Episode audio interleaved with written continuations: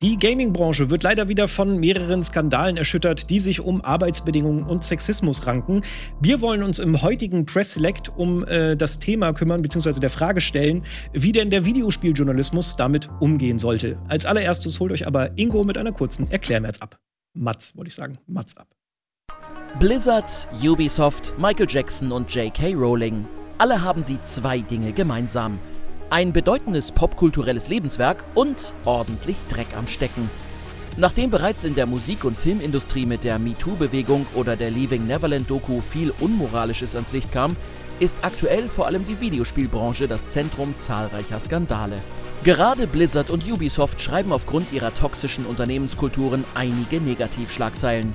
Dabei geht es vor allem darum, dass hochrangige Mitarbeiterinnen und Mitarbeiter ihre Machtposition missbrauchen und Kolleginnen und Kollegen sexuell belästigt haben. Auch diskriminierendes Verhalten soll es unter den Arbeitenden gegeben haben. Nach vielen internen Beschwerden, die von der Firmenleitung ignoriert wurden, kam es zu einigen Klagen und schließlich auch zu Reaktionen seitens der Unternehmen. Doch auch der Games-Journalismus fragt sich, wie man in solchen Fällen reagiert. Kann man Spiele von Unternehmen mit solch menschenverachtenden Umgangsformen noch guten Gewissens zum Thema machen? Oder sollte man Kunst vom Kontext trennen Darüber sprechen wir in der heutigen Ausgabe von Press Select.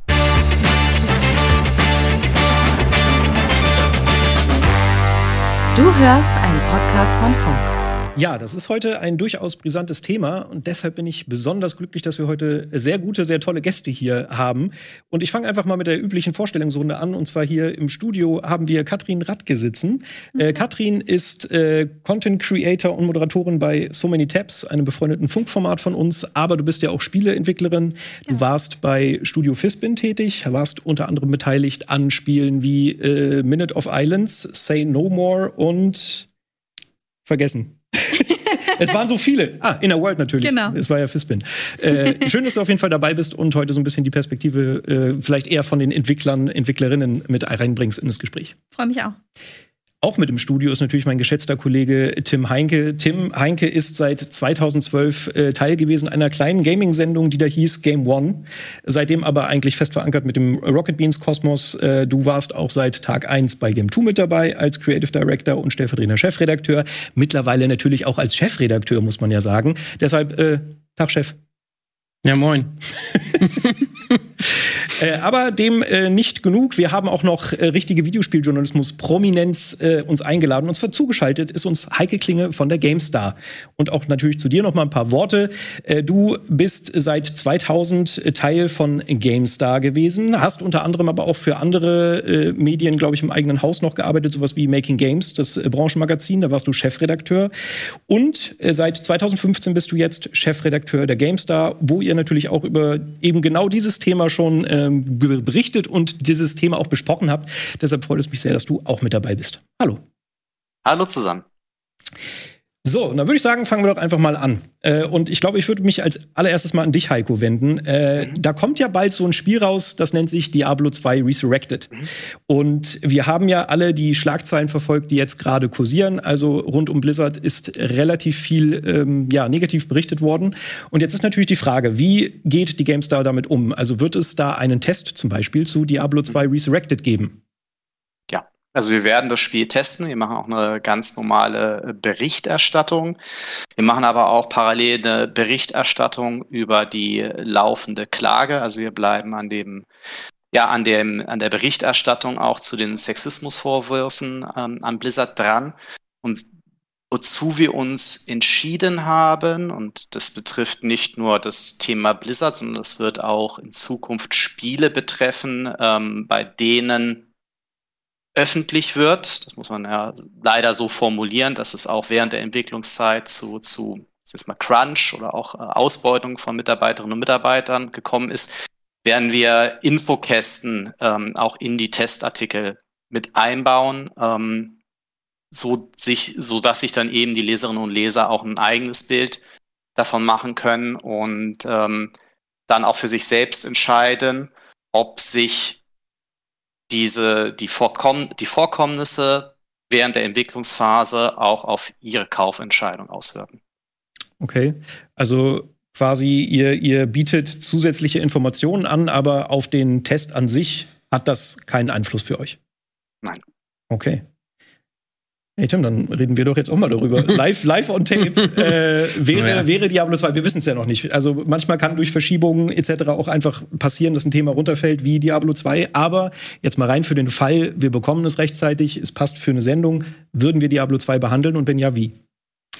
Ja, also wir, ich muss sagen, das haben wir ja auch äh, jetzt, also nicht jetzt nicht zum ersten Mal besprochen, sondern wir haben es ja auch zum Beispiel, als du dieses Preview äh, oder beziehungsweise Trant das Preview gemacht hat, haben wir ja schon darüber gesprochen, okay, was machen wir? Da war das ja wirklich ganz, ganz aktuell, dieses Thema irgendwie. Mhm. Wir hatten es gerade in den News und dann hieß es halt, ja, was machen wir jetzt? Äh, können wir jetzt einfach mal so ein Diablo 2 Preview machen, so nach dem Motto, oh, es ist ja nichts passiert, lassen wir einfach mal, äh, und jetzt sprechen wir hier frisch und frei über Diablo 2 mhm. und sagen, hey, es ist, macht echt Bock und so das, das fühlt sich natürlich immer so ein bisschen komisch an. Man hat da so, ähm, wenn man all diese Dinge irgendwie im Hinterkopf hat und diesen Kontext kennt, dann fühlt sich das natürlich irgendwie strange an. Aber wir haben uns ja dann dazu irgendwie unterhalten und, und haben uns dann halt auch dazu entschieden, das zu machen. Halt so ähnlich wie Heiko es auch sagt, dass, dass es einfach, dass man halt einfach diesen Kontext braucht. Also es wäre schon nicht cool zu sagen, ey, wir tun einfach so, als wäre nichts passiert. Mhm. Oder dieses, dieses, diesen ganzen Skandal einfach zu sagen, ja, das hat ja mit dem Spiel nichts zu tun, deswegen äh, bra brauchen wir das ja nicht behandeln, das werden die schon irgendwie klären. Oder wie es ja auch manchmal so heißt, so dieses Ding, ja, ja, das ist ja, äh, was ist ja ein Thema für die Justiz? Mhm. Da muss sich ja sozusagen der Journalismus nicht drum kümmern. Das ist ja eher so, das sollen die mal alles, das soll mal sozusagen die, die Exekutive da irgendwie regeln. Mhm. Also das finde ich nicht. Ich finde schon, dass wir irgendwie den, die Pflicht haben, diesen Kontext zu liefern, dass wir darüber berichten müssen. Mhm. Ähm, ich fände es aber einfach auch nicht, nicht, nicht fair, sage ich mal.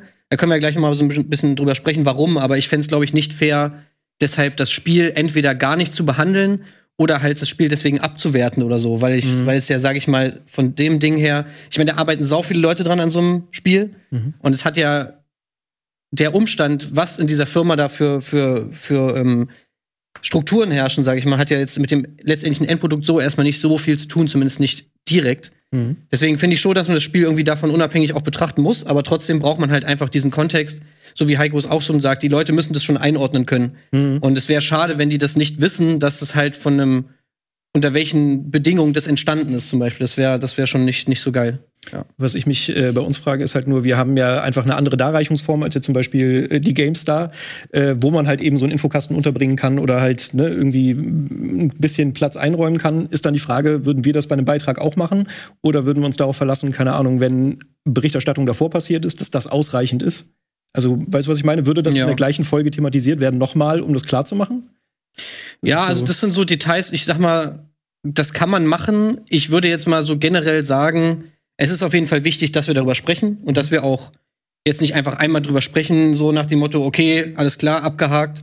Mhm. Äh, jetzt haben wir das Thema erstmal weg, sondern dass man halt das auch begleitet, so ein bisschen diesen ganzen Prozess, dass man, dass man Updates gibt und so. Ob ich jetzt in jedem Beitrag von Blizzard eine Bauchbinde haben muss, weiß ich jetzt nicht. Also das, können, das müssen wir noch mal im Detail besprechen. Mhm. Aber ich glaube, das Wichtige ist halt einfach, dass Leute, die Game 2 gucken, dass die einfach informiert sind darüber mhm. und dass die einfach diesen Kontext von diesen Spielen kennen und dann eben selber auch eine Entscheidung treffen können. Ich meine, alles, was wir machen, ist ja, dass wir den Leuten Informationen an die Hand geben, nach denen die irgendwelche Entscheidungen treffen können. Also sei mhm. es jetzt eine Kaufentscheidung mhm. oder sei es, jetzt eben eine, sage ich mal, moralische oder politische Entscheidung, wie zum Beispiel, will ich ein Diablo 2 Resurrected nicht kaufen, weil ich das nicht unterstützen will. Mhm. Das ist ja jedem freigestellt, das können die ja gerne machen, aber dafür braucht man diesen Kontext halt. Mhm. Ähm, ja. Deswegen mhm. ist das schon wichtig. Ja, das ist, glaube ich, vielleicht auch ganz wichtig für diesen Talk. Also, das ist ja hier auch ein Austausch. Ne? Also, wir werden jetzt, glaube ich, auch äh, währenddessen dann immer wieder auf neue Punkte kommen, die wir jetzt auch wirklich, wir ja auch gerade live äh, besprechen. Deshalb, ich, ich freue mich wahnsinnig auf den Talk, aber nur um das nochmal in Kontext zu setzen, hier werden jetzt viele Dinge wahrscheinlich aufgeworfen, die wir jetzt so selber noch gar nicht abgesprochen haben, weil eben ja die Berichterstattung zu Diablo 2 auch erst noch äh, kommt. Äh, aber mal, Katrin, zu dir. Wie siehst du das denn eben aus einer etwas anderen Perspektive? Findest du das ausreichend, wie jetzt zum Beispiel die GameStar oder auch auch wir dann mit diesem Thema umgehen? Oder sagst, sagst du dir, nee, ich würde mir viel mehr wünschen? Mm, also ich finde es auf jeden Fall einen guten Punkt zu sagen, es ist was, was wir nicht einmal besprechen und dann ist es abgehakt. Mhm. Ähm, so, weil dann passiert nichts. Weil dann ist es so, okay, jetzt kam, kommt die, dieser Shitstorm und wir wissen irgendwie als Company, okay, das geht dann wieder vorbei und in zwei Monaten interessiert das keinen mehr. Dann wird sich niemals was ändern. Ähm, deswegen finde ich es einen guten Punkt zu sagen, es sollte dann mehrmals auch gezeigt werden. Ähm, und vielleicht auch tatsächlich in jedem Beitrag sagen. Übrigens, hey, erinnert euch dran, ähm, mhm. das waren die, bei denen war das so. Ähm, wobei man dann natürlich auch sich fragen muss, wo zieht man dann die Grenze? Bei wem ist es nicht so? Mhm. Bei nicht so vielen wahrscheinlich. Ähm, aber ja, ich finde es gut, darauf hinzuweisen, immer wieder auch. Mhm. Da, da, sprichst du auch was Gutes an. Da habe ich mir auch im Vorfeld Gedanken drüber gemacht. Wie, wie man da weiter mit verfährt. Also es ist ja so, jetzt ist es akut, jetzt wird natürlich viel darüber berichtet, weil immer wieder neue Schlagzeilen aufkommen, neue Erkenntnisse gemacht werden. Aber jetzt mit der Zeit ist es ja zum Beispiel bei Blizzard auch so, dass jetzt so langsam der Fall wieder wegdröppelt, weil es halt keine neuen Schlagzeilen gibt. Und dadurch könnte dieser Fall ja auch einfach so ein bisschen in Vergessenheit geraten. Ist das manchmal dann vielleicht nicht ausreichend? Also müsste man das eigentlich selber noch weiter am Laufen halten, um diese Erinnerungen nicht, dass das nicht so schnell verblasst, dass man einfach schnell sagen kann, naja, Business as usual, jetzt gucken wir uns Diablo 2 an. Das ist schwierig, ne? Ich glaube, das ist so ein Problem, was Nachrichten generell haben. Also, dass das natürlich immer dieses Problem ist, wenn du so nach den drei großen Kriterien irgendwie ne, ist Relevanz, äh, interessant und, und aktuell, wenn du, wenn du so, sag ich mal, Nachrichten einschätzt, so wie ich zum Beispiel im Studium auch gelernt habe, okay, so muss eine Nachricht sein, ne? Mhm. Äh, interessant, aktuell und relevant so, dann, dann fallen, fallen halt manchmal so Sachen, die so ongoing sind, die fallen halt manchmal hinten runter, weil du einfach keine neuen Informationen darüber hast und weil es nichts Aktuelles gibt es ist zwar noch relevant, es ist auch noch interessant, aber es ist nicht mehr aktuell, weil es gibt keine, keine, keine neuen Informationen, die du jetzt deinem Publikum überpräsentieren kannst. Und das ist halt einfach so ein, das sind ganz, ganz viele Themen, die in den Nachrichten dadurch in den Hintergrund geraten. Mhm. Weil, also, nehmen wir mal zum Beispiel, was weiß ich, nehmen wir mal Moria oder so. Mhm. Das, das, ist, das sind ja auch sogar ganz, ganz schlimme Sachen, die auch noch deutlich, sag ich mal, schlimmer sind als das, was da jetzt passiert ist, die einfach eigentlich natürlich zu Unrecht in den Hintergrund rücken, einfach weil die Nachrichten eben so funktionieren, wie sie funktionieren. Und das, das ja, ist so ein Problem, wo man natürlich drüber sprechen kann, was aber auch so ein bisschen, glaube ich, in der Natur einfach dieser, dieser, dieser Medien liegt, so wie sie halt funktionieren. Dass mhm. du leider es, glaube ich, manchmal nicht verhindern kannst, dass Sachen nicht so viel Aufmerksamkeit bekommen, wie sie eigentlich bekommen sollten. Mhm. Auch wenn natürlich da immer äh, natürlich Optimierungspotenzial ist, sehr viel wahrscheinlich sogar. Mhm. Aber es ist auch so ein liegt so ein bisschen in der Natur der Sache, dass man eigentlich nicht genug über Themen reden kann, über die mhm. es eigentlich, über die man eigentlich reden müsste. So. Mhm. Eine Herausforderung, die ja zumindest aus meiner Sicht aus journalistischer Perspektive auch noch dazukommt, ist, und das soll überhaupt keine Entschuldigung sein, sondern es finde ich, das ist total wichtig, sich das bewusst zu machen. Ähm, also wir bei GameStar, wir sind Gaming-Journalistinnen und Journalisten. Wir sind keine äh, Jurist, äh, Jura-Experten, wir sind keine politischen Experten. Ähm, und ich finde schon, dass man sich das bewusst machen muss. Ähm, grundsätzlich kommen Leute zu uns, weil sie sich darüber informieren wollen, wie sie mit Spielen eine möglichst gute Zeit haben können. So. Ähm, das ist erstmal das, das vorrangigste äh, Anliegen, das wir zu erfüllen versuchen mit unserer täglichen Arbeit. Was jetzt aber dazu kommt, ich glaube, da haben Spiele auch ein Stück weit spätestens jetzt ihre Unschuld verloren, das wird nicht mehr weggehen. Und es wird jetzt für den Gaming-Journalismus genauso wichtig sein, die Kunst auch immer im Kontext mit dem Künstler zu beurteilen oder mit den Künstlern, wie es auch in der Musik oder auch in der Filmbranche üblich ist. Ne? Wie bespricht man ein Werk von Roman Polanski? Wie bespricht man Musik von Michael Jackson? Ähm, was macht man mit Richard Wagner, ja? wo sich der, der bekennende Antisemit war, wo trotzdem äh, jedes Jahr sich die Kanzlerin oder äh, da feiern lässt. Und ähm, auf der anderen Seite gibt's mit Stephen Fry jemanden, der bekennender, glühender Wagner-Fan ist, aber auch jü äh, äh, jüdische Wurzeln hat und sagt, er kann das trennen. Es ist ganz, ganz schwer, finde ich, ähm, das irgendwie sauber auseinanderzuhalten. Und ein anderer Aspekt, der, finde ich, es bei Spielen noch schwieriger macht, als bei äh, insbesondere der Musik, wo doch die, die, äh, der, der der Zusammenhang zwischen Kunst und Künstler häufig sehr viel enger geknüpft ist. Ähm, Beispiel jetzt beim Gangster-Rap, ja, wo es dazu gehört, jetzt mal unabhängig davon, ob man das cool findet oder nicht, eben über Themen zu rappen, wo man vielleicht aus moralisch-ethischer Sicht sagen würde, ey Leute, das kannst du doch so nicht sagen oder so nicht rappen oder wie auch immer. Ne? Und das Thema mit, gibt es ja auch, glaube ich, im, im Rap-Bereich, im Deutschrap eine MeToo-Bewegung, ne?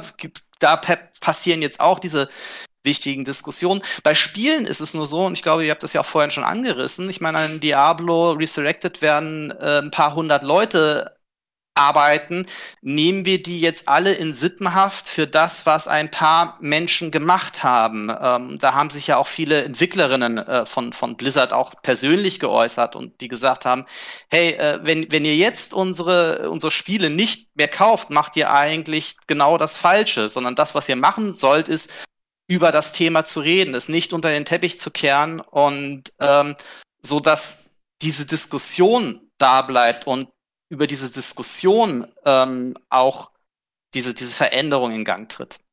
Mhm. Das würde mich auch mal interessieren, wie, wie, wie du das siehst, weil wenn du jetzt, also wenn du dir jetzt vorstellen würdest, du wärst jetzt in so einem Studio, würdest da arbeiten und du hättest jetzt Ewigkeiten an irgendeinem Spiel gearbeitet, sag ich mal, und dann würden Leute fordern, das aus, sag ich mal, nachvollziehbaren Gründen, die du wahrscheinlich sogar unterstützt, aber das Spiel zu canceln, wie würdest du darüber denken? Würdest ja. du es gut finden oder würdest du sagen so, ey, nein, das ist meine Arbeit, so an der ich jetzt jahrelang gesessen habe. Das könnt ihr jetzt, ihr müsst es doch spielen, bitte, bitte. ja, ich finde, das ist ein ganz schwieriger Punkt und irgendwie ja auch total so ein zweischneidiges Schwert, ne? Weil klar will ich, dass das, was ich gemacht habe, und wenn ich darunter auch total gelitten habe und alles scheiße war, dann will ich ja auch, dass sich das irgendwie gelohnt hat, ne? Ähm, aber ich finde auf jeden Fall auch, dass wir unbedingt dann darüber reden müssen. Ähm, und vielleicht ist das eben auch genau der, der richtige Ansatz zu sagen, wir zeigen das Spiel und wir sagen dann aber auch ganz, ganz klar, hey, so ging das da ab. Hm. Ähm, weil die Frage ist ja auch, wenn nicht der Gaming-Journalismus darüber berichtet, wer macht's dann? So. Hm. Ähm, und wir haben sowieso schon irgendwie so ein bisschen so eine harte Trennung zwischen GamerInnen und EntwicklerInnen und da ist irgendwie gefühlt, also für mich zumindest persönlich, so eine riesengroße Kluft, ähm, dass ganz viele ähm, GamerInnen, glaube ich, ganz oft nicht so richtig daran denken, was, was da für Leute hinterstehen, einfach weil sie es auch nicht gezeigt bekommen. Ja. Ähm, weil wir uns nicht so sehr zeigen. Das finde ich auch irgendwie ein Problem, dass wir nicht zeigen, guck mal, so machen wir das, so arbeiten wir daran und, und viel mehr offen sind, wie diese Entwicklung überhaupt funktioniert, damit GamerInnen das verstehen können. Mhm. Ähm, deshalb glaube ich ja, das ist einfach was, was wir viel mehr zeigen müssen und drüber sprechen müssen. Okay, also würdest du dir sogar so einen, sage ich mal, kleinen Wandel wünschen, dass da in die Richtung noch mehr passiert? Was so den deutschen Spielejournalismus angeht, dass mehr äh, hinter die Kulissen geguckt wird? Ja, voll. Okay. ja, gut, das ist, glaube ich, was, was wir uns schon seit Ewigkeiten wünschen, dass man einfach mal viel mehr Einblicke kriegt, ne? Aber man muss ja auch mal sagen, dass diese ganze Industrie eigentlich schon so. Also ich finde, das ist immer so manchmal so relativ Fußball-Interview-mäßig so. Du hast, mhm. das ist alles sehr krass limitiert, welche Informationen dürfen raus. Jeder weiß immer auf den ganzen Messen, was zu sagen ist. Du kriegst immer dieselben Sätze zu hören. Irgendwie, das ist alles so krass gestreamlined. Du hast seltenst mal wirklich die, die, die, das Gefühl, dass du irgendwo mal wirklich tiefer reinblicken kannst, sondern du kriegst immer nur, ich meine, ich kann das auch verstehen. Ich meine, klar, mit tausend Leaks und was da alles immer so passiert mit Leuten im Internet und so, das, ich, kann, ich weiß schon, warum das so ist, aber für uns als Journalistinnen und Journalisten ist es halt natürlich immer so unbefriedigend, wenn man einfach nicht so diese, man will ja reingucken, so, man will irgendwie wissen, ah, oh, wie funktioniert das alles und so, und man will den geilen Bericht schreiben, so, wo du jetzt die richtigen Insider-Infos hast und am besten zu jedem Feature genau wissen, wer hat das entwickelt und wie ist das alles entstanden.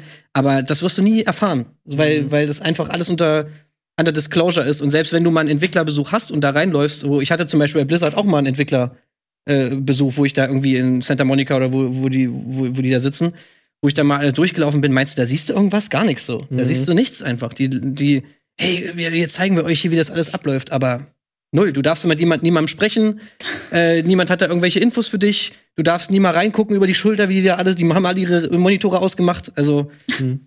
also für uns wäre das auch mega gut, wenn sich da mal ein bisschen was tun würde. Das ist dann meistens halt eher immer so kleinere Studios, die dich dann mal reingucken lassen, ne? Irgendwie so wie Fispin zum Beispiel. Aber bei sowas wie Blizzard, also das ist alles so krass reglementiert und so krass unter Verschluss. No chance. Ja, es ist aber auch gruselig, ne, als, als Entwicklerin das zu zeigen, was man da macht, weil man weiß ja, ne, wir können einschätzen, okay, das ist ein Feature, das ist noch nicht fertig, das wird so nie rausgehen. Hm, wenn man das ohne Kontext sieht, kann man das eben nicht so gut einschätzen. Und ja. dann passieren halt Shitstorms und das ist gruselig, oh, es ist schwierig. Ich glaube, wir kennen das sogar selber. Also wenn ich jetzt zum Beispiel mal unseren Grafiker äh, Matti jetzt hier sitzen hätte, der könnte dir ja hundertprozentig ein Lied davon singen, so dass jedes Mal so, wenn der irgendwas abgibt, das ist dann immer so, äh, ja, ich habe hier schon mal eine, eine, Version gebaut und dann sagen immer alle so, ähm, naja, aber hier ist doch irgendwie, äh, da fehlt doch noch was und so. Ja, Mann, das ist eine Vorversion und dann rastet er immer so komplett aus. äh, das, das, das kann ich schon ja. verstehen. Äh, aber ich, ich, ich, hatte, ich hatte ja auch das große Glück, eben zehn Jahre äh, Chefredakteur von Making Games äh, gewesen zu sein, also ein ähm, Magazin, das dann doch sehr tief in die Spieleentwicklung eingestiegen ist. Aber auch da war es ein bisschen ein Unterschied. Ähm, ich habe ganz bestimmt nicht über DirectX äh, 10 Programmierung geschrieben. Das waren dann die Entwickler selbst. Ne? Das war halt eine Art äh, äh, White Paper Ansatz, ähm, wo dann die Entwicklerinnen und Entwickler dann halt Fachtexte geschrieben haben. Wir haben die dann äh, halt formuliert, gelayoutet, schön gemacht. Also da hat man schon viele Einblicke bekommen, aber selbst die waren natürlich auch immer ein Stück weit PR gefiltert. Und das ist auch völlig normal. Ich bin auch schon der Meinung, dass man da auch ein bisschen ehrlich zu sich selbst sein muss. Denn natürlich habt ihr alle recht und äh, es ist wichtig, darüber zu reden und es ist wichtig, ähm, dass das Thema auch ähm, zu diskutieren. Und ich, ich, sehe es auch durchaus als eine Verantwortung des Gaming-Journalismus, immer wieder darüber zu reden.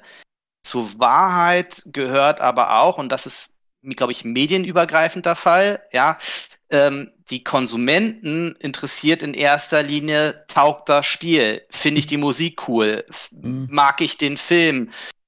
Und das ist natürlich ein Dilemma und unter, äh, bei, unter dem, und so ehrlich würde ich sein, natürlich eine GameStar als sehr, sehr reichweitenfokussiertes Mainstream-Medium steht. Ähm, natürlich gibt es sehr viele Indie-Entwickler, die ähm, die da viel, viel offener sind in der Art und Weise der Kommunikation, wo man genau vielleicht auch diese spannenden Einblicke bekommt. Ähm, zur Wahrheit gehört aber natürlich auch, dass die, das große Interesse liegt eher auf anderen Titeln, die wir genauso behandeln müssen im Interesse unserer Leserinnen und Leser.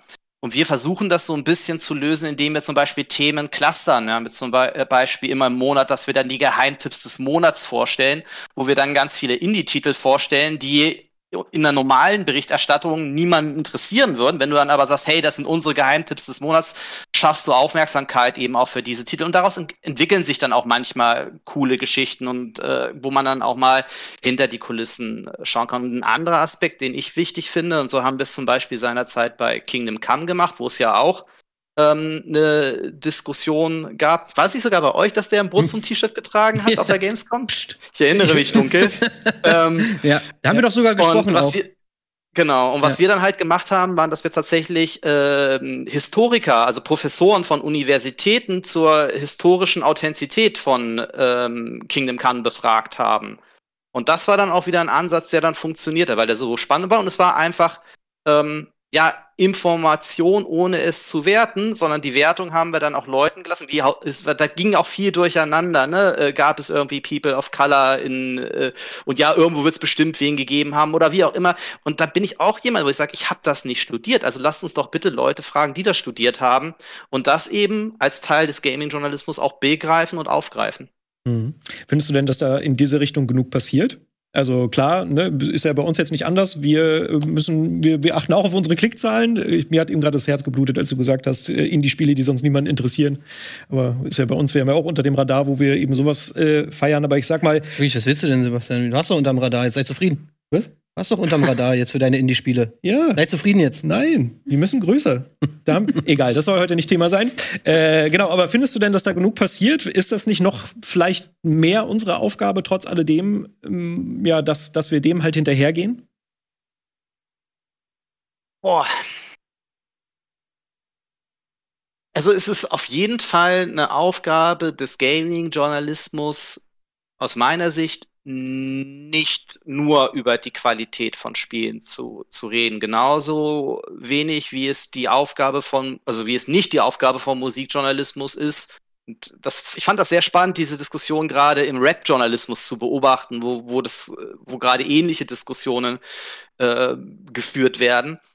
Ähm, ich glaube, es reicht nicht mehr nur über darüber zu schreiben, ob das Spiel gut ist oder schlecht, weil die, die Medien und, und das, das, das, das Kulturmedium, auch, auch Spiel, wird da ein Stück weit erwachsener. Und je mehr ein Medium eine, die Gegenwartskultur durchdringt um desto breiter wird auch ein Stück weit das Themenspektrum. Ähm, wir haben gerade ja die Diskussion, weil ein Großteil unserer Tests hinter der Paywall sind, wo, wo die Leute dann sagen, ich will das aber alles umsonst haben. Und wenn ich dann sage, ja, Leute, äh, die, die Spieletests machen nur noch um die 4% unserer Gesamtreichweite aus. Ne? Also dieses, weil die Gamestar wird immer noch so sehr stark mit, mit Spieletests in Verbindung gebracht, zur Wahrheit gehört habe. Es ist eigentlich nur noch ein Bruchteil, zumindest was die Reichweite angeht, von dem, was wir tun.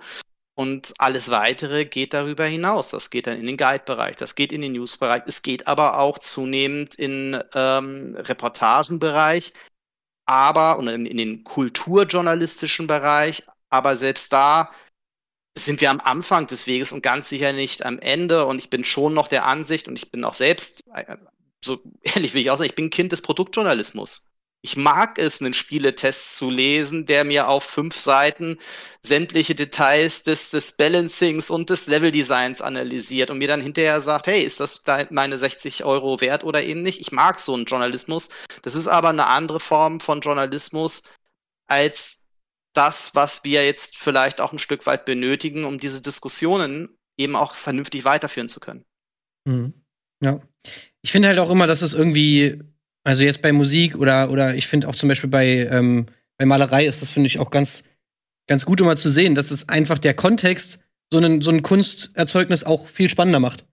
Also, das immer so zu trennen, kann man natürlich machen. Also, du kannst in der Galerie gehen, du kannst dir irgendwie ein Bild angucken und natürlich hast du dann irgendeine Emotion und ähm, kannst das völlig losgelöst vom Kontext einfach so betrachten, auf dich wirken lassen und dann passiert irgendwas mit dir oder du kannst eine Musik hören und dabei irgendwas empfinden.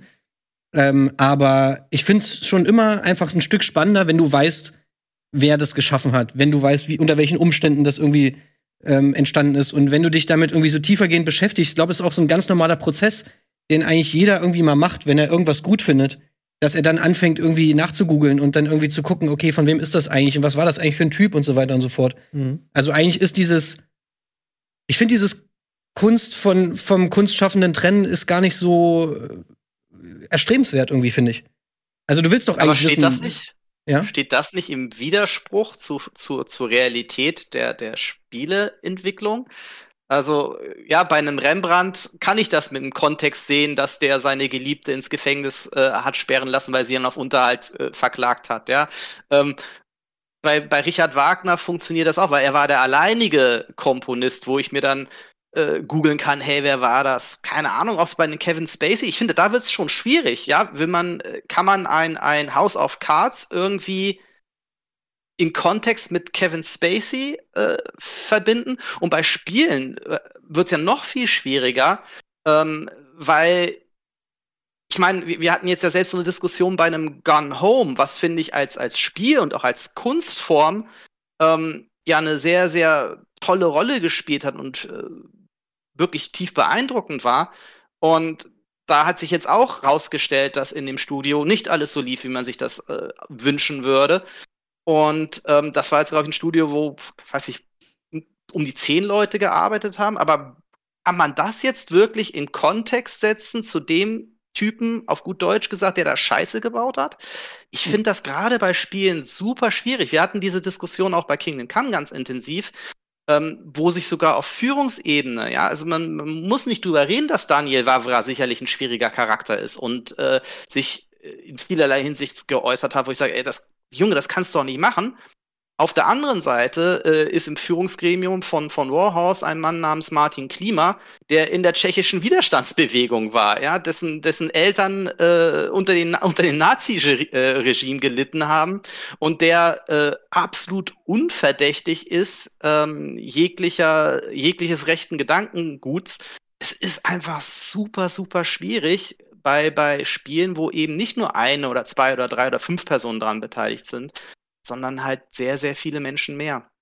Ich rede auch nicht davon, dass man das jetzt, also damit habe ich jetzt nicht gemeint, dass man die Spiele dann sofort canceln sollte oder die überhaupt die mhm. Kunstprodukte canceln sollte dann oder dass, dass, dass das sozusagen das automatisch mit einbe einbezieht, sondern ich habe einfach nur gesagt, dass dieses sich dafür interessieren, über, für den Kontext des Kunsterzeugnisses, dass ich das schon prinzipiell erstmal gut finde.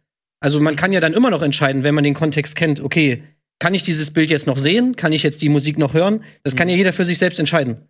Aber dass, dass diese, das Interesse da ist, sich damit zu beschäftigen, auch auf einer anderen Ebene, als wirklich jetzt einfach nur ganz eindimensional äh, sich dieses, diese Musik anzuhören und einfach wirklich nur auf den Klang zu hören. Oder ich sag mal zum Beispiel, gutes Beispiel ist zum Beispiel Van Gogh für mich, ja, weil du siehst dieses Bild zum Beispiel von, ein ganz berühmtes Bild von diesem, äh, also Stuhl mit Pfeife, ja. Da ist ein Stuhl und eine Pfeife. So, jetzt siehst du dieses Bild, klar, du siehst die Farben, du siehst die Maltechnik und so, ist alles cool. Aber so richtig interessant wird es eigentlich erst, wenn du die ganze Geschichte dahinter kennst, wenn du die Beziehung von ihm und Gauguin kennst und so, wenn du weißt, dass er diesen Struggle, dass er nie berühmt war, während er noch gelebt hat und so. Wenn du das alles weißt, dann kannst du verstehen, wie dieses Bild entstanden ist, was dahinter steckt und so weiter. Mhm. Oder wenn du Nirvana hörst, so dass du dich mit diesem Charakter Kurt Cobain auch irgendwie auseinandersetzt, das macht's doch dann erst spannend. Mhm. Und ähm, deswegen, also zum Beispiel, es gibt ja diesen berühmten Text irgendwie der Tod des Autors, das kann nicht halt, also ich finde, das, das muss, das ist auch nicht, das kann man auch nicht pauschalisieren auf alle Werke der Welt so. Das muss man vielleicht auch immer von Werk zu Werk unterschiedlich sehen. Und ähm, bei einem Spiel ist es vielleicht, oder du hast gerade Kevin Spacey angesprochen. Klar, wenn man jetzt House of Cards guckt, das hat wahrscheinlich mit Kevin Spacey als Person jetzt relativ wenig zu tun, aber ich glaube, es gibt sehr viele andere, ja, eben Kunsterzeugnisse, die halt eigentlich sehr viel mit dem, mit dem Autoren oder mit der Autorin zu, zu tun haben. Mhm. Und äh, da finde ich das irgendwie langweilig, wenn man das, wenn man das einfach so wegwischt und einfach so sagt, so, naja, ey, komm, Kunst und KünstlerInnen trennen, äh, ja, weiß Ich kann nicht. mir sogar vorstellen, dass es hilft, wenn man halt ein bisschen mehr äh, Einsicht hat in den Entstehungsprozess eines Videospiels, dass man sowas trennen kann. Keine Ahnung, wenn man jetzt von äh, Naughty Dog von, von äh, Last of Us 2, wenn man da die Crunch-Geschichten hört und man sieht ja. die ganze Zeit Neil Druckmann da reden, dann, dann verbindet man plötzlich alles nur noch mit dieser einen Person. Aber ich glaube, dass ein Verständnis dafür, was da eigentlich alles dahinter steht, wie viele Menschen an so einem Pro Produkt arbeiten, ich glaube, dann können das Leute da draußen noch viel besser einordnen, wahrscheinlich. Deshalb, also ich finde diese Berichterstattung ja was den Hintergrund angeht, äh, ist, glaube ich, generell sehr wünschenswert. Wie ist, wie ist das denn bei dir? Wenn du jetzt, also möchtest du, dass sich Leute für, für dich als Person hinter dem Spiel interessieren? Also. Also ich möchte das. Ich weiß nicht, ob das ähm, allen so geht. Äh, das kann ich nicht einschätzen, aber ich glaube, dass es äh, der, der Branche gut tun würde.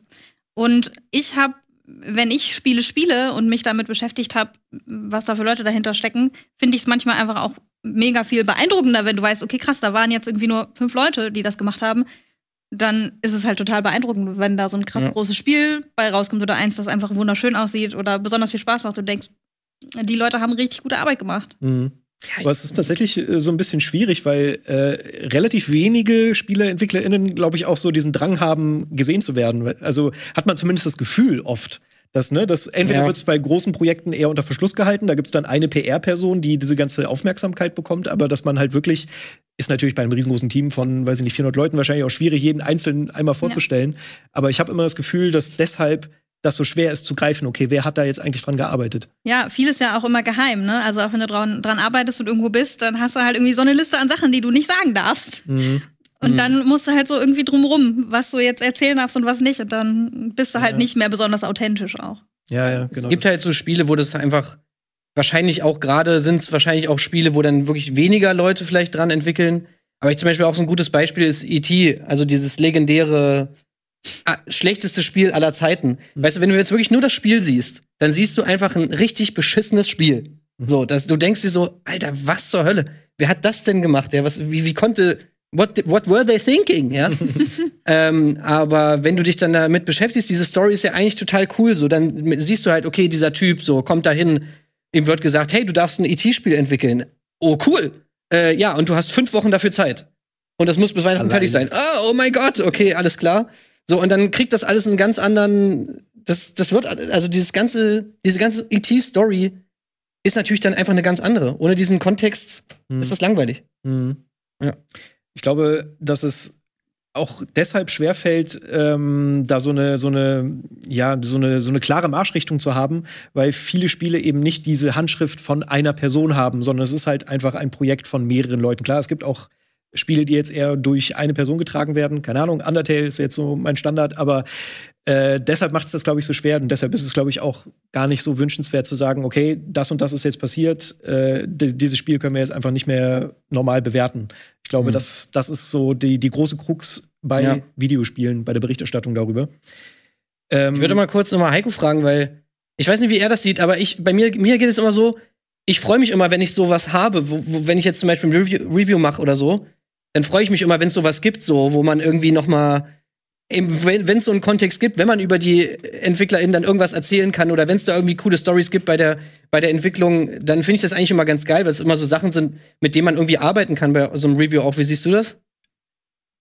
Bin ich anderer Meinung tatsächlich. ähm, ich bin, ähm, ich finde, man gerade auch der, der, das liegt aber, müssen wir auch, müssen wir auch nicht drum rumgehen. Das liegt natürlich auch ein bisschen an meiner Laufbahn, an meiner Agenda. Ich war nie ein Kulturjournalist. Ich werde auch nie ein Kulturjournalist sein. Das werden, das können andere Menschen besser als ich. Und da gab es echt coole Magazine, coole äh, Webseiten, die das gemacht haben und die das auch sicher besser gemacht haben und das auch in Zukunft besser machen werden als eine Gamester. Eine Gamester dient sich äh, oder, oder definiert sich in erster Linie als ähm, Website und Magazin, ähm, das eher Produktjournalismus macht. Das heißt, dass den Leuten sagt, Stiftung Spieletest, ja, äh, ist es cool, wie hast du damit Spaß? Ähm, manchmal ergibt es sich, dass es sich da auch eine schöne, ähm, dass sich da auch äh, eine schöne Geschichte noch so ein bisschen erzählen lässt und wir versuchen auch immer Kontext zu zeigen, wir versuchen auch da womöglich, äh, vielleicht habt ihr unser, unser, unser Format Find Your Next Game äh, verfolgen können. Da hatten wir ja auch sehr viele Entwicklerinnen und Entwickler zu Gast, die dann ihre Spiele auch vorgestellt haben und vorstellen konnten. Das versuchen wir schon, aber wir dürfen uns trotzdem nichts vormachen, dass der, der Hauptgrund, warum Leute unsere Webseite besuchen, ist halt nach wie vor, weil sie wissen wollen, was die besten Talente in FIFA sind, weil sie wissen wollen, wo normal der, die verdammte Scheune in Forza ist, weil sie wissen wollen, okay, jetzt kommt King's Bounty 2 raus. Ähm, ich habe den Vorgänger nicht gespielt. Ist, trifft das meinen Geschmack? Und das wird in Zukunft eher noch zunehmen, weil ja die Frage viel seltener äh, lauten wird, ähm, hey, ich habe 60 Euro, wofür gebe ich das jetzt aus? Sondern viel häufiger wird sie lauten, ähnlich wie so bei, bei, bei Streaming-Services, okay, ich habe äh, heute mal drei Stunden kost, äh, wertvolle Freizeit und hätte mal wieder Bock auf ein partybasiertes Rollenspiel mit in einem High-Fantasy-Szenario. Was gibt's denn da? GameStar hilf mir. So, und dann müssen wir da sein. Das ist unsere Form von Journalismus. Das heißt ja. aber nicht, dass wir dass wir uns da dieser, dieser Verantwortung er, äh, erziehen dürfen. Ne? Deswegen haben wir auch sowas wie GameStar Plus, um eben auch Inhalte anbieten zu können, die eben nicht rein äh, reichweitenbasiert und orientiert sind. Das ist ja auch nochmal ein wichtiger Aspekt. Ne? wer, wer bezahlt denn die ganze Recherche und den Aufwand? Ich habe gerade äh, vor, unserem, vor unserem Gespräch hier mit dem armen Fabiano gesprochen, der eigentlich heute äh, Pathfinder äh, Wrath of the Righteous den, den Test abgeben sollte, das Ding ist halt 100 Stunden lang. so, ne? Das ist mal, wenn du das dann mit Reichweite gegenrechnest, das geht sich nicht aus. Aber äh, long story short, ich glaube, es gibt da noch einen Unterschied zwischen Kulturjournalismus oder Feuilletonjournalismus und Produktjournalismus. Ich glaube aber, es ist wichtig, ist, dass es auch im Spielebereich nach wie vor beides gibt. Und ich glaube, es ist wichtig, auch im Gaming-Journalismus, dass beide auch ein Stück weit einander zuhören und auch respektieren. Das finde ich ganz wichtig. Ja, also nur um das jetzt nochmal hier richtig zu stellen, also wir sind weit davon entfernt, dass Game 2 sagen würde, wir sind hier irgendwie äh, Feuilleton-Journalismus, ja. Also wir sind eine Unterhaltungssendung. Wir machen hier die ganze Zeit dumme Furzgags. äh, also von daher, ich Sehr will jetzt hier auf jeden Fall nicht hier äh, vom äh, von oben herab hier irgendwie sagen, so, also wir machen hier immer den krassen Kulturjournalismus. Das ist ja völliger Quatsch. Genau. Was ich halt meinte, ist nur, es gibt hier und da mal so, so Stories, die finde ich einfach wert sind, zu erzählt zu werden, weil sie ja, weil sie einfach interessant sind und, und dann, äh, das kann auch so mal sowas Kleines sein, wie einfach mal zu sagen, so, ey, übrigens, dieses Spiel hier ist von einem Typen alleine entwickelt worden. Ich meine, das ist ja auch schon Kontext, der jetzt eigentlich mit dem Spiel vom Ding her nichts zu tun hat, aber ist doch geil zu wissen. So, wenn du, keine Ahnung, Stardew Valley hast, mhm. ist es doch einfach geil, dass da ein Typ saß, irgendwie, der gesagt hat, so, ey, okay, die neuen Harvest Moon-Spiele sind alle scheiße ich habe jetzt mal, ich mache einfach mal ein eigenes Game. So, aber, und dann kommt da sowas Geiles das wirklich geil? Sorry, wenn ich da jetzt wieder, ich, ich bin ja gerade so ein bisschen ja, der, der, der Böse hier, es ist gar nicht meine Absicht, aber äh, gerade zu Stardew Valley äh, ist ja wirklich auch eine Entwicklungsgeschichte der Selbstausbeutung. Na? Also das muss man ja auch mal deutlich sagen. Der Typ, der das entwickelt hat, der war, äh, der hatte Burnout, der war völlig am Ende mit seinen Nerven, weil er das eben auch ganz allein hat. Das kann man auch sagen. Ja, ist auch wieder eine Geschichte Aber ne, wo fängt man an, wo hört man auf? Ich finde das bei solchen Themen sehr, sehr äh, spannend. Und wenn man sagt, ja, Moral und Ethik im Gaming-Journalismus sind wichtig, finde ich, da muss man aber auch den ganzen Weg gehen. Ähm, sehr, sehr schwierig. Sehr, sehr schwierig. Ich habe da selbst auch keine richtige Antwort drauf. Aber habt ihr das nicht reingeschrieben in euer Review? Dass das von. Nee, damals beim Review kam er, also das ist, ob es ein, doch, das ist ein Entwickler war, haben wir, glaube ich, reingeschrieben, ja. Und das ist ja auch Ausbeutung, war, kam ja später raus. Auch das ist ja wieder mhm. so ein mhm. Punkt, ne?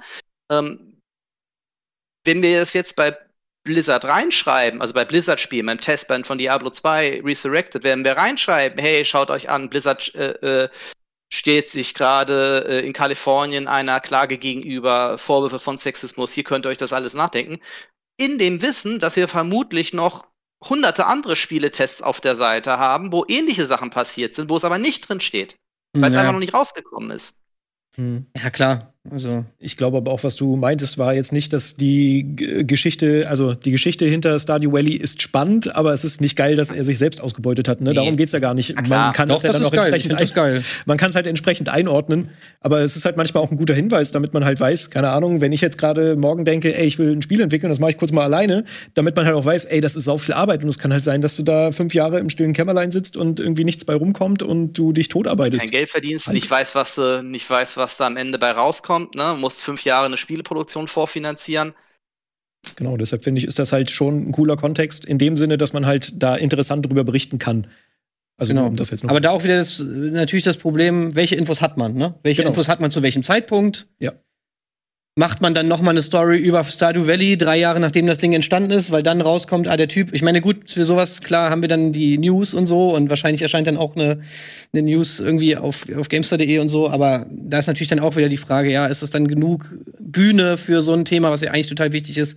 Das sind einfach so Fragen, mit denen man sich hier im Redaktionsalltag, glaube ich, so jeden Tag irgendwie beschäftigt und auf die es wahrscheinlich auch keine finale, letzte, eindeutige Antwort gibt, sondern man muss irgendwie immer versuchen, das zu verbessern und sich da zu verbessern. Mhm. Ähm, genauso wie man, glaube ich, immer als Konsument vor der Frage steht, welches Spiel kaufe ich mir? Wann, wann sage ich jetzt mal, bei der Lootbox-Thematik finde ich das auch so ein Ding. Wo sage ich jetzt mal als Konsument, okay, das Spiel kaufe ich nicht mehr, weil ich habe keinen Bock mehr, das zu unterstützen. So, also keine Ahnung. Gibt es bei dir zum Beispiel Sachen, wo du sagst, okay, ey, hier bin ich raus, so, jetzt, jetzt unterstütze ich das nicht mehr? Man hat ja immer so das Gefühl, dass man als einzelne Person sowieso überhaupt gar keinen Einfluss hat, ne? Das ist dann auch die Frage, hilft es überhaupt, äh, das jetzt nicht zu kaufen, obwohl ich es vielleicht eigentlich gerne spielen möchte? Ähm, aber dann muss man sich, glaube ich, auch ein bisschen bewusst machen, so, wenn ich das nicht mache, vielleicht macht es jemand anders auch nicht.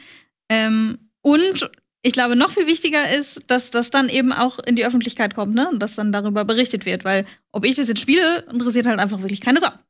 Aber ja. wenn ihr darüber berichtet, dann interessiert es vielleicht jemanden. Und wenn mhm. das irgendwie in den Test eingebaut wird und dann da Leute sitzen, die sich darüber, dafür interessieren, finde ich dieses Spiel spannend oder finde ich es nicht spannend, will ich spielen oder nicht.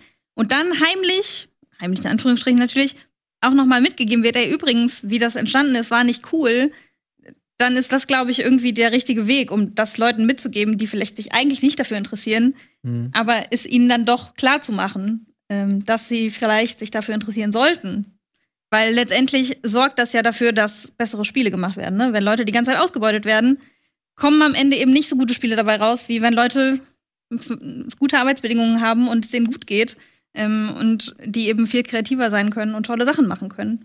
Aber würdest du, wenn du jetzt, sag ich mal, als Entwicklerin, wenn jetzt KonsumentInnen sagen würden, ey, ich kaufe das Spiel von dem Studio, wo du gearbeitet hast, wo irgendwas Schlimmes passiert ist, ich kaufe das Spiel jetzt nicht, würdest du, würdest du sagen, das ist eine legitime Maßnahme irgendwie, um, um, um dagegen irgendwas zu tun?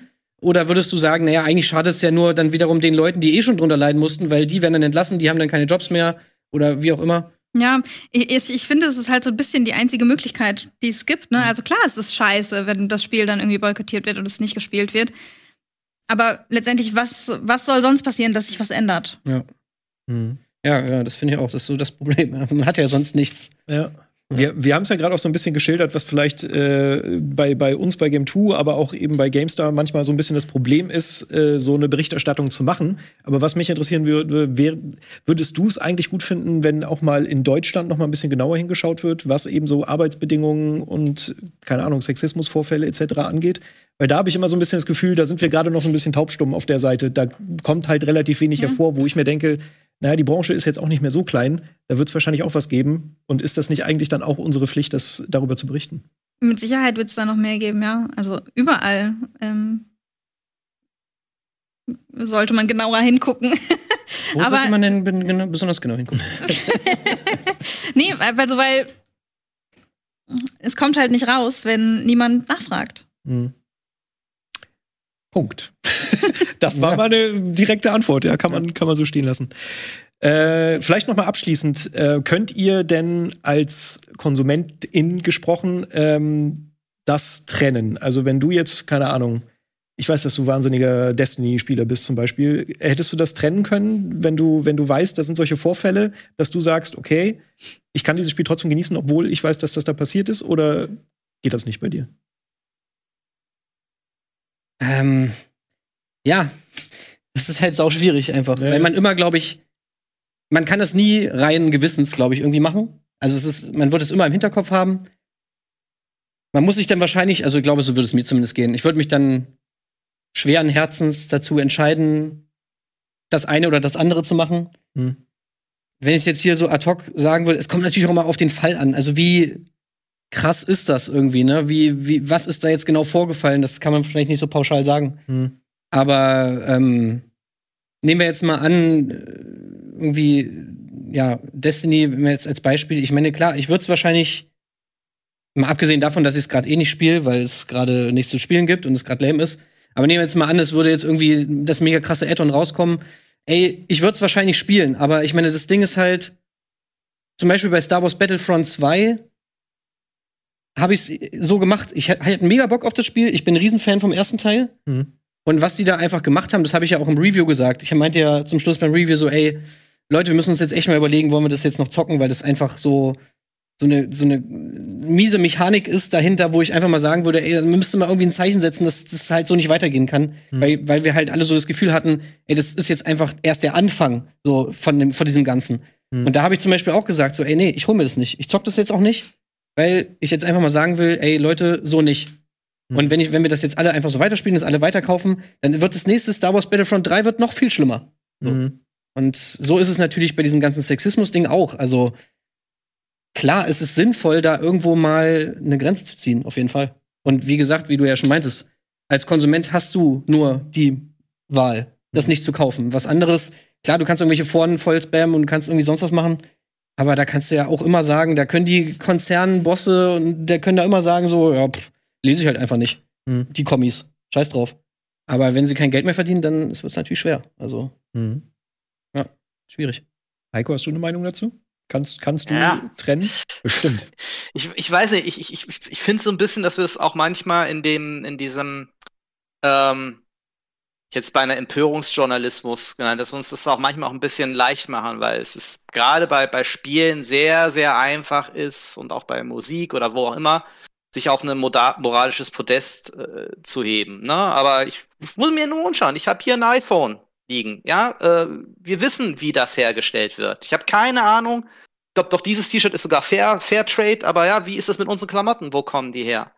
Ähm, und äh, wie, wer von euch bestellt bei Amazon? Ja, in, in dem Wissen, wie dieser Konzern teilweise mit Mitarbeiterinnen und Mitarbeitern umgeht. Teil, an, auf der anderen Seite weiß ich auch, dass es bei aus, aus, aus persönlichen Gesprächen, dass es auch bei Ubisoft Studios gibt, wo äh, Mitarbeiterinnen und Mitarbeiter sehr, sehr zufrieden sind in der Art und Weise, wie dort gearbeitet wird. Aber auch da ist es ganz, ist es nicht so einfach, es ist furchtbar kompliziert. Ähm, jetzt persönlich gesprochen. Und deswegen, ich glaube, es ist wichtig, darüber nachzudenken und ich glaube, es ist wichtig, darüber ähm, die Infos bereitzustellen, um jeden zum Nachdenken zu bringen. Bei mir eine persönliche Geschichte. Ich, ich, ich bin großer Metal-Fan, ja.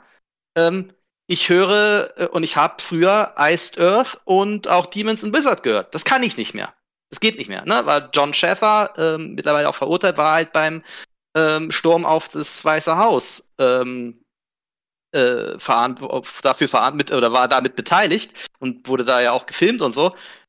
Auf, auf der anderen Seite hinterfrage ich mich auch, das ist, ja klar, das ist eine bequeme Lösung.